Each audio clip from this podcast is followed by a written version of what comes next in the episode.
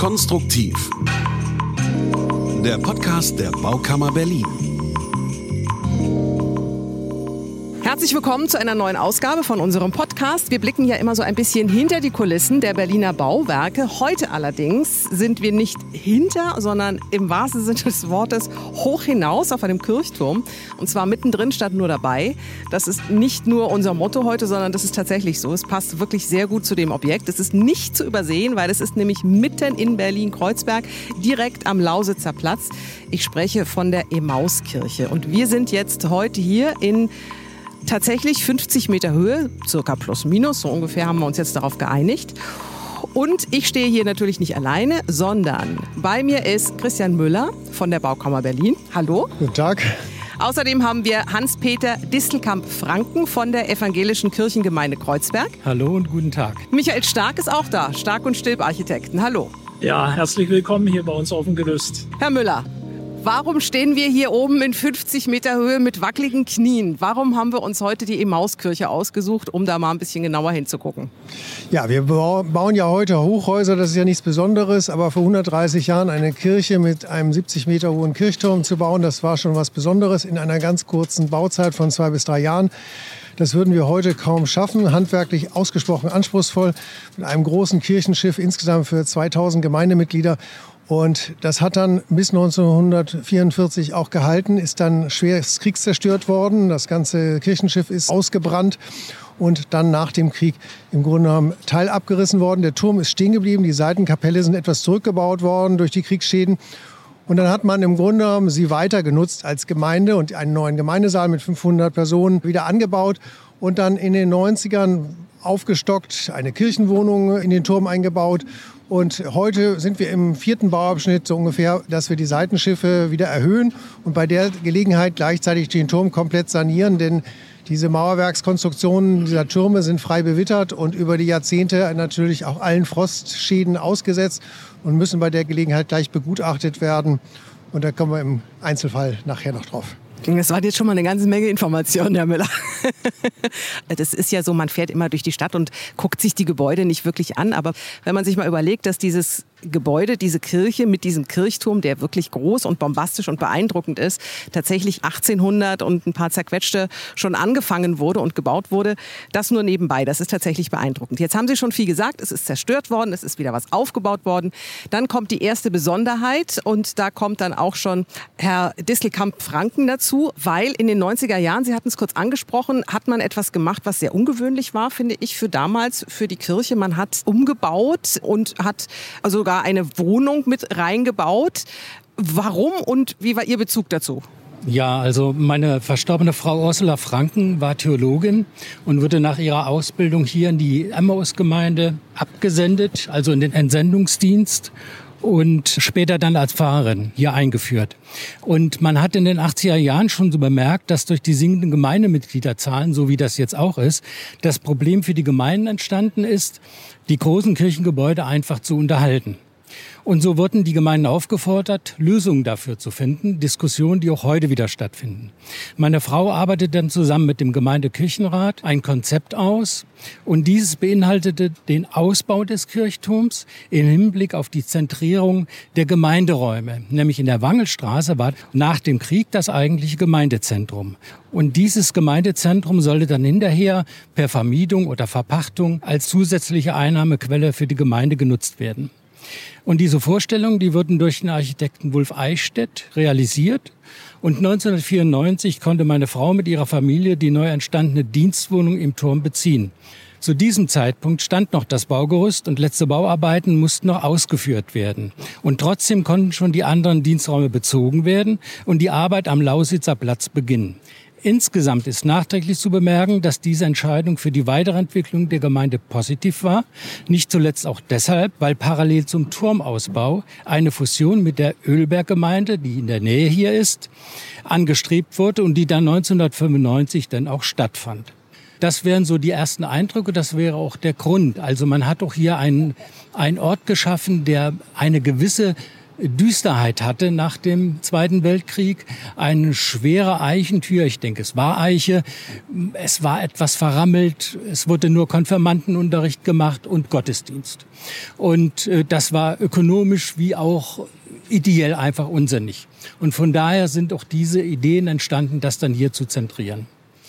Wie wurde das denn damals aufgenommen? Von, Sie haben gesagt, jetzt im Nachhinein war es auf alle Fälle toll und eine super Entwicklung ja. und alle sind happy.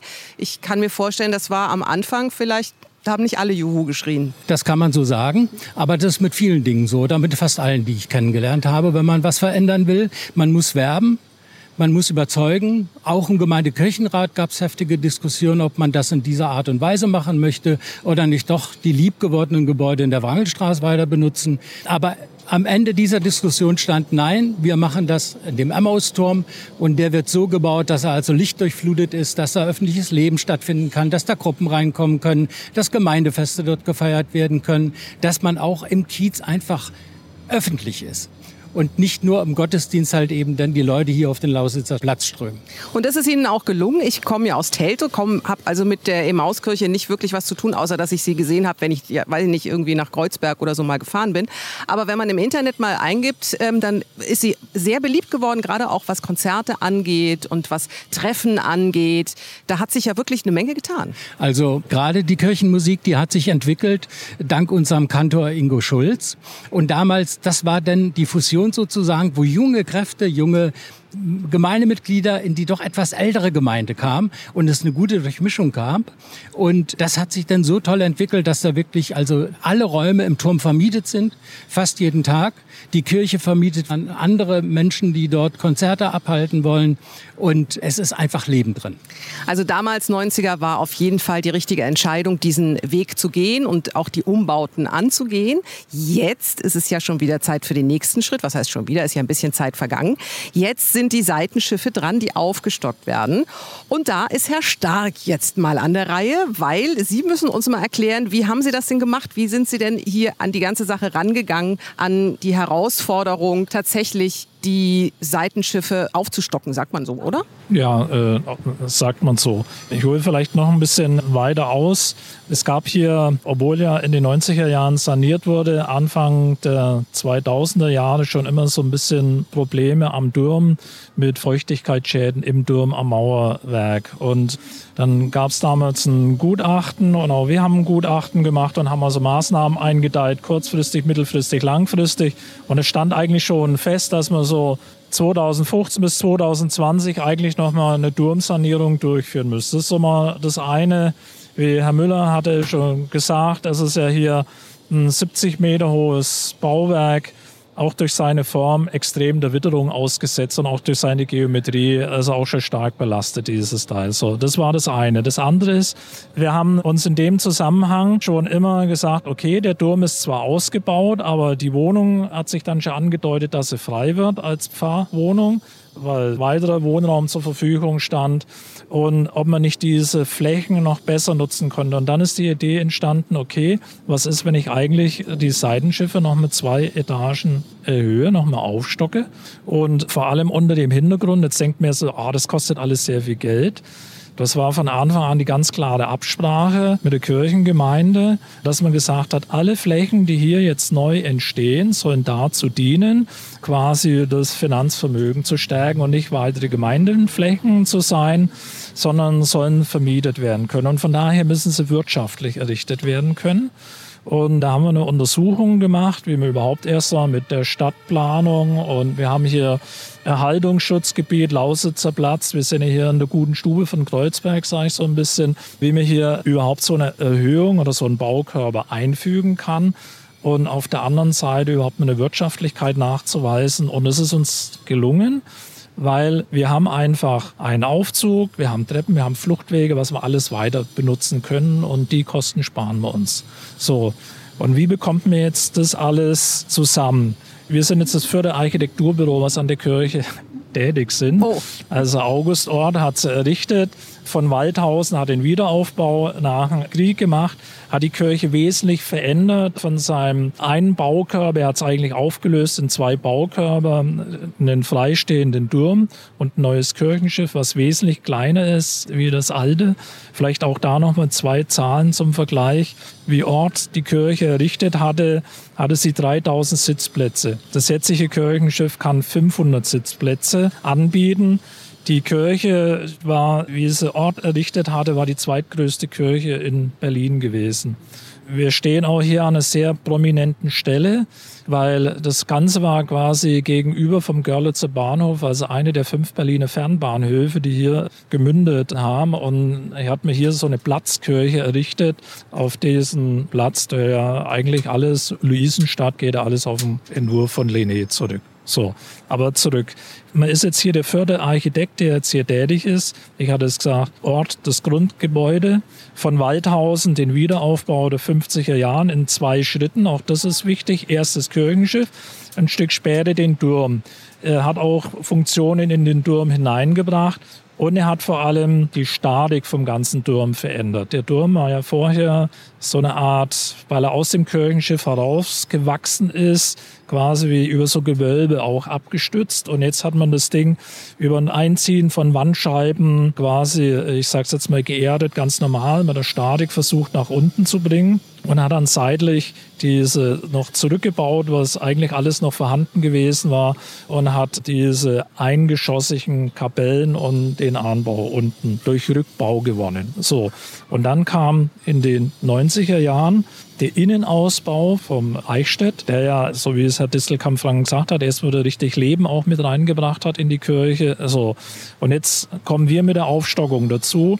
Und da haben wir uns eigentlich im Büro überlegt, ja, so eine schöne prominente Stelle, was kann man hier jetzt alles machen und so. Und dann haben wir aber gesagt, eigentlich so ein bisschen das Motto, vielleicht weniger ist mehr und lieber zusammenhalten und sich alles mal anschauen, was die verschiedenen Kollegen vor uns hier alles gemacht haben. Und wir haben so viele Elemente, die wir benutzt haben, um hier das gestalterisch in den Griff zu bekommen. Wir haben hier erstmal die Prägung durch verschiedene Typen von Sichtmauerwerk, was wir aufgegriffen haben. Um.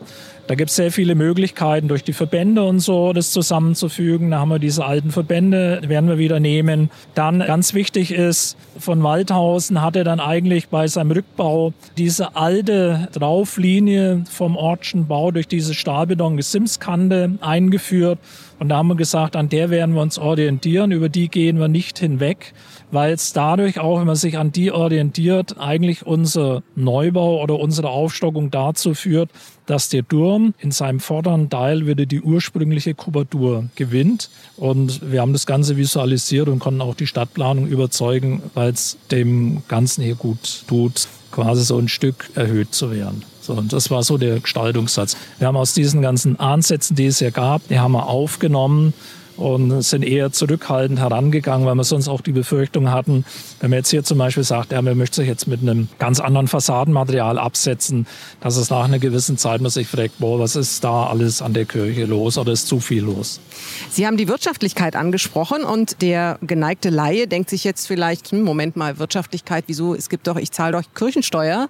Herr Distelkamp-Franken, vielleicht können Sie da noch kurz ein paar Worte dazu sagen, warum sich das so verändert hat mit der Kirchensteuer, warum man als Kirche oder Kirchengemeinde einfach auch tatsächlich anders denken muss heutzutage? Also grundsätzlich muss man anders denken, weil, wie ich vorhin schon sagte, in den 80er Jahren ja auch schon Mitgliederschwund war, der Mitgliederschwund rapide gestiegen ist in den Jahrzehnten und man sich natürlich überlegen muss, kann man so eine Gebäude halten, unterhalten oder nicht. Das heißt, in Brandenburg oder wo auch immer werden ja Kirchen schon verkauft und da wird was ganz anderes rausgemacht. Und die Idee hier ist, wir versuchen das zu halten, aber schauen mal, was wir mit den Immobilien auch außerhalb der Kirche noch machen können. Wie kann man die benutzen? Wie kann man Mieteinnahmen requirieren und kann dort auch für die späteren Generationen, das alles nichts für jetzt für uns, sondern für die späteren Generationen erhalten. Das heißt also auch, man muss sehen, dass man keine Räume mehr herstellt, die die Gemeinde benutzt, sondern dass man sagt, in dem Fall, man stockt auf, aber das geben Büroräume. Und dort holen wir Menschen, Firmen rein, also nicht unbedingt ein Rotlichtviertel, sage ich mal so offen, das ist ganz klar, aber doch seriöse Firmen, die dort dann halt eben auch eine seriöse Arbeit machen können und auch im Mittelpunkt stehen und mit in der Kommune eingebunden sind. Und für diesen Punkt hier ist genau das, was wir wollen. Und dadurch haben wir wieder Mieteinnahmen, die irgendwann, wenn der Bau abbezahlt ist, eine hohe sechsstellige Summe ausmacht. Und da können dann unsere späteren Generationen, denke ich, noch gut mit, hoffe ich, wirtschaften. Hm. Nochmal zurück zum Turm, zu den Umbauten, zu den Sanierungsarbeiten. Äh, Sie haben unten, als wir noch unten auf sicherem Boden standen, Herr Stark, haben Sie mir gesagt, ich weiß nicht mehr genau, aber es war auf alle Fälle sehr lang, hat das Gerüst gebraucht, bis es dann letztendlich so stand, wie es stand. Wenn man dran vorbeifährt, dann denkt man ja immer nur, Mann, ey, das steht ja immer noch. Jetzt steht es immer noch und immer noch. Warum dauert das so lange? Beziehungsweise was sind die Herausforderungen? Was für Situationen kommen dann plötzlich, mit denen man dann umgehen muss? Also so ein Gerüst ist nicht so ein einfaches Gerüst wie an einem normalen Gebäude, sondern das ist ja eigentlich schon mal erstmal ein eigenes Bauwerk für sich mit einer eigenen Planung, mit einer eigenen Tragwerksplanung. Und wir müssen natürlich auch immer dann versuchen, eine Wirtschaftlichkeit zu erreichen. Und wir haben beim Gerüstaufbau zwischendurch mehrfach das Konzept geändert, wie es erstellt wird um auch die ganzen Anforderungen, weil zum Beispiel ist klar geworden, es wäre sehr schön, wenn die Kirchengemeinde weiterhin die Glocken läuten könnte. Und drum äh, sind wir, haben wir dann Abstand genommen von der Lösung auf der Glockenebene große Stahlträger einzuschieben, weil dann wäre es nicht mehr möglich gewesen, die Glocken zu läuten und da das Gerüst aufzustellen, sondern also quasi weiter mit dem Hängegerüst und durch ein vielseitiges Ablagern äh, sich durchzuarbeiten. Und ein Problem ist einfach, bei diesen ganzen Kirchenbauten, mit denen wir immer wieder zu tun haben, sie haben ja keine verlässliche Planunterlagen. Sie müssen ja sich vieles erst quasi durchs Herantasten erarbeiten und sehen, wie dick ist es. Und es hat im Vorfeld keiner so richtig gewusst, zum Beispiel dieser Turmhelm, vor dem wir hier jetzt stehen, wie funktioniert er eigentlich vom Tragwerk her? Ist da noch ein Stahlträger drin? Ist da nichts drin? Wir hatten eine ganze Menge über Industriekletterer und Begehungen und so weiter im Vorfeld recherchiert, so viel wie es ging. Aber am Schluss fehlt natürlich immer noch was und da muss man immer darauf reagieren. Wir haben es allerdings auch so gemacht, dass wir diese Gerüsterstellung immer in Abschnitten durchgeführt haben, sodass wir unten schon ab März bauen konnten, dass man also auch das ganze Jahr wirklich vernünftig ausnutzen kann. Und haben aber nach oben hin hat die Gerüstbaufirma die notwendige Zeit bekommen, um einfach das Gerüst gar wirtschaftlich erstellen zu können. Eine Sache fällt mir noch ein. Denkmalschutz spielt bei der Emauskirche keine große Rolle? Denkmalschutz spielt bei der Emauskirche keine große Rolle, weil sie kein Denkmal ist. Es gibt einen einzigen Teil, der unter Denkmalschutz steht. Das ist über ein Eingangsportal, da gibt es dieses große Mosaik. Und ansonsten spielt hier der Denkmalschutz keine Rolle bei dem Gebäude. Was Vor- und Nachteile hat, es gibt auf der einen Seite keinerlei Zuschüsse von der Seite der Denkmalpflege. Was allerdings auch den Vorteil hat, dass einfach bei der Entscheidung ein paar Leute weniger am Tisch sitzen und wir zum Beispiel jetzt auch hierher gehen können und können ein paar Maßnahmen machen, die sicherlich der Haltbarkeit des Gebäudes zuträglich sind, also schwierige Anschlusskehlen zu verblechen, die wir ansonsten garantiert mit der Diskussion mit der Denkmalpflege eben so nicht äh, durchbekämen. Eine Frage noch an Herrn Müller, weil es gibt ja Anfang nächsten Jahres ein neues Kirchengesetz, habe ich gelesen. Und da ist natürlich die große Frage auch nach dem Klimaschutz, wird natürlich auch vor keiner Kirchesanierung Halt machen. Wie geht man damit um? Ja, also die, die Kirchengemeinden haben sich natürlich in den letzten Jahren genauso mit Klimaschutzfragen beschäftigt. Und die evangelische Kirche Berlin-Brandenburg-Oberlausitz hat insgesamt 1200 Gemeinden. Und damit nicht jede Gemeinde einzeln das Rad erfindet, haben sie sich im Grunde genommen ein gemeinsames Klimaschutzgesetz verordnet wo sie erstmal damit anfangen, ihren CO2-Fußabdruck zu messen. Das heißt, ihren gesamten Gasverbrauch, Heizungsverbrauch, Fernwärme und so weiter zu qualifizieren. Und dann zum Schluss führt das in eine Menge an CO2, in der Regel so 50 bis 100 Tonnen pro Gemeinde, die freigesetzt werden und die mit einer Abgabe in einen Fonds abgezahlt werden. Also insgesamt 125 Euro pro Tonne. Und aus diesem Fonds werden dann Klimaschutzmaßnahmen finanziert. Und jede Gemeinde muss sich natürlich jetzt Gedanken machen, was können sie verbessern, Dann kommt jetzt noch die Ukraine-Krise dazu und im Grunde genommen die Aufforderung, kein Gas zu verbrauchen oder möglichst wenig Gas zu verbrauchen. Deshalb kommen viele Gemeinden dazu zu sagen, ja, wir müssen jetzt unseren Gemeindemitgliedern erklären, dass wir eigentlich die Kirche nur noch ganz rudimentär oder gar nicht mehr heizen. Brandenburg kennt das vielfach. Da gibt es auf den Landgemeinden immer Winterkirchenräume. Aber in der Stadt sind wir sehr verwöhnt. Wir sind immer 15 bis 20 Grad mindestens gewöhnt. Und da wird man wahrscheinlich umdenken müssen. Es gibt dann die Frage, ob man Sitzbankheizungen einbaut und so weiter. Also ganz lange Diskussion, bauphysikalisch sehr spannend. Und da versucht natürlich jetzt die Kirche einfach auch Vorreiter zu sein, dass andere gesellschaftliche Kreise da anschließen und selber sich in Bewegung setzen, damit wir insgesamt irgendwann diese Klimaschutzziele erreichen und nicht nur mal jammern, wie langsam es geht, sondern auch mal Vorreiter sind. Und das ist also für alle Bauphysiker eine große Herausforderung, macht aber Spaß, weil wir dieses Problem lösen müssen. Dieses Problem lösen müssen. Das letzte Wort geht an Herrn Stark. Wann denken Sie, können wir mit einer im strahlenden Glanz erneuerten Kirchturm plus Seitenwänden fertigen Aufbauten rechnen? Also bei so einem Sanierungsbau, ich hatte es vorhin auch schon bei der Vorbereitung oder so ein bisschen gesagt, also man tut ja, sobald man das erste Mal auf dem Gerüst steht, eigentlich nochmal weitere 50 Prozent der Probleme entdecken. Ich denke, wir haben jetzt hier eigentlich den ganzen Sanierungsbedarf und die ganzen Arbeiten, was notwendig sind, soweit im Griff. Und wir werden Sommer nächsten Jahres, sage ich jetzt mal, Sommer ist ja lang, werden wir auf jeden Fall fertig sein mit den Arbeiten. So dass, wenn man sich das anschaut, wir trotzdem mit diesen eineinhalb Jahren Bauzeit im Gerüst stellen und angesichts der komplexen Aufgabe, glaube ich, ganz äh, gut davonkommen. Dann drücke ich Ihnen die Daumen, dass nicht noch weitere Probleme dann beim nächsten Gerüstbau besteigen, noch, noch auf Sie warten. Vielen Dank, wieder viel gelernt. Vielen Dank, Herr Distelkamp-Franken. Ja, auf Wiedersehen. Vielen Dank, Herr Müller. Ja, gerne, sehr gerne. Und vielen Dank, Herr Stark. Ja, ja, danke. Dankeschön.